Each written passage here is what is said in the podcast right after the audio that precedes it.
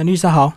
主持人还有各位听众朋友，大家好，我是陈延一律师。好，那我们今天关于来聊这个保护令的问题。哎，是，就是说前一段时间高佳瑜他就是被呃暴力对待，然后这个事情大家都觉得很震惊，然后甚至还有人还有人讲说，哎，这个怎么会是家暴？因为他们两个是男女朋友而已，而且他们两个没有同居。然后事实上呢，我们在最新的家庭暴力防治法里面有规定一个恐怖情人条款，就是没有同居的男女朋友一样施加的暴力行为一样算是家暴，所以可以用家庭暴力防治法来处理，可以申请保护令。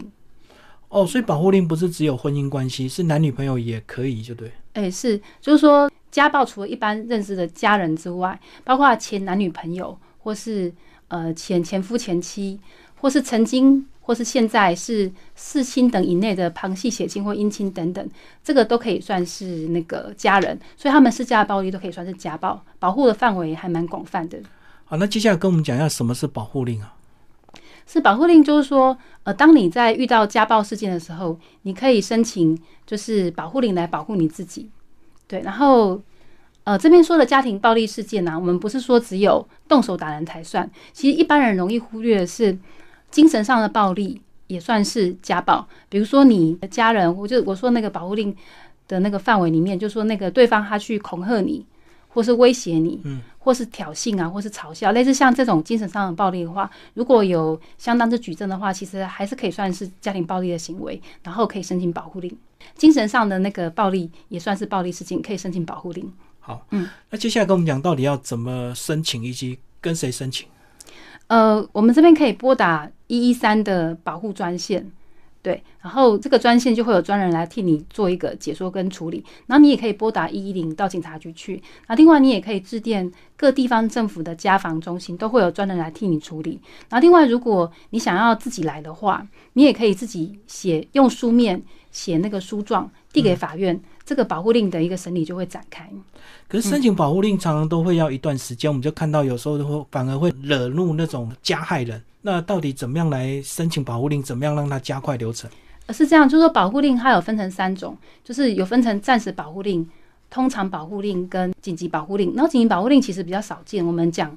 您您刚说的状况，就是说时间急迫性的一个问题，就是说在为什么要设暂时保护令呢？就是顾虑到您刚说的那个状况，就是嗯，如果呢我们要审通常保护令的话，那还要开庭嘛？那这样子的话，势必时间会拖很长，所以这个暂时保护令的部分呢，它是不用开庭，然后根据你的书面，比如说你提出的书面资料、附的证据，认为说，诶，对，这个蛮有可能，就是说是家暴事件的，就是有这样一个高度可能性的话，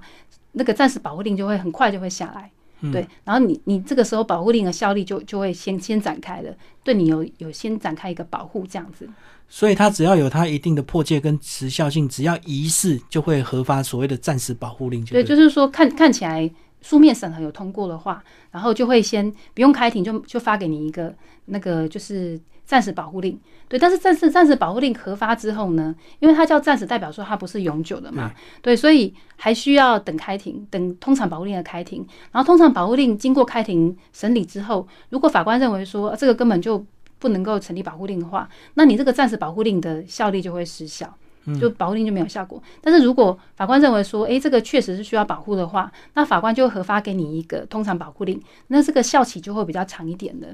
好，那刚讲到这个，先核发所谓的暂时保护令，还要等开庭，然后最后会判决一个所谓的通常保护令。那这个保护令如果正式下来，通常他们的时效是多长？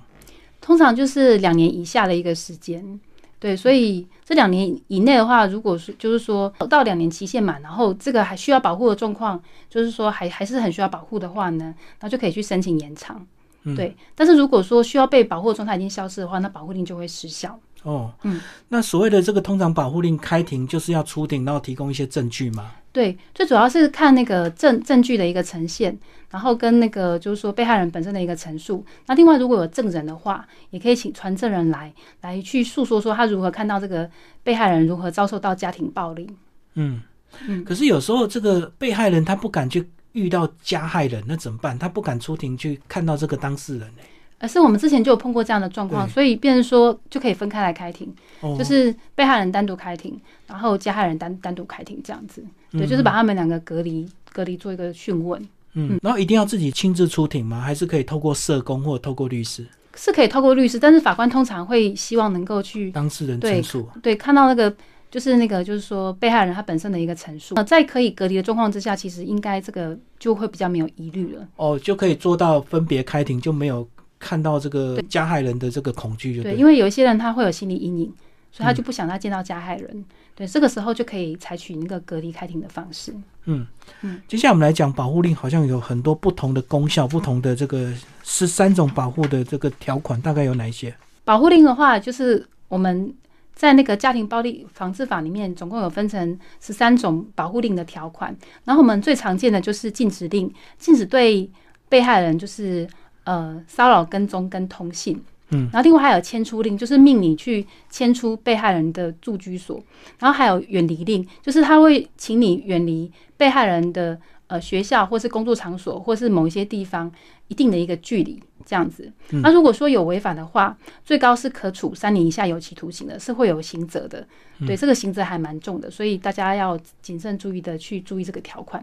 我们来讲禁止令，就是你不可以呃对着这个被害人一定的这个距离，那个这个距离到底是怎么样来去测，也是要看法官的这个判决吗？你不能够接近他多少公尺这样子吗？对，通常会有一定的距离，然后这个距离的话，就是在那个保护令上面会写。对，然后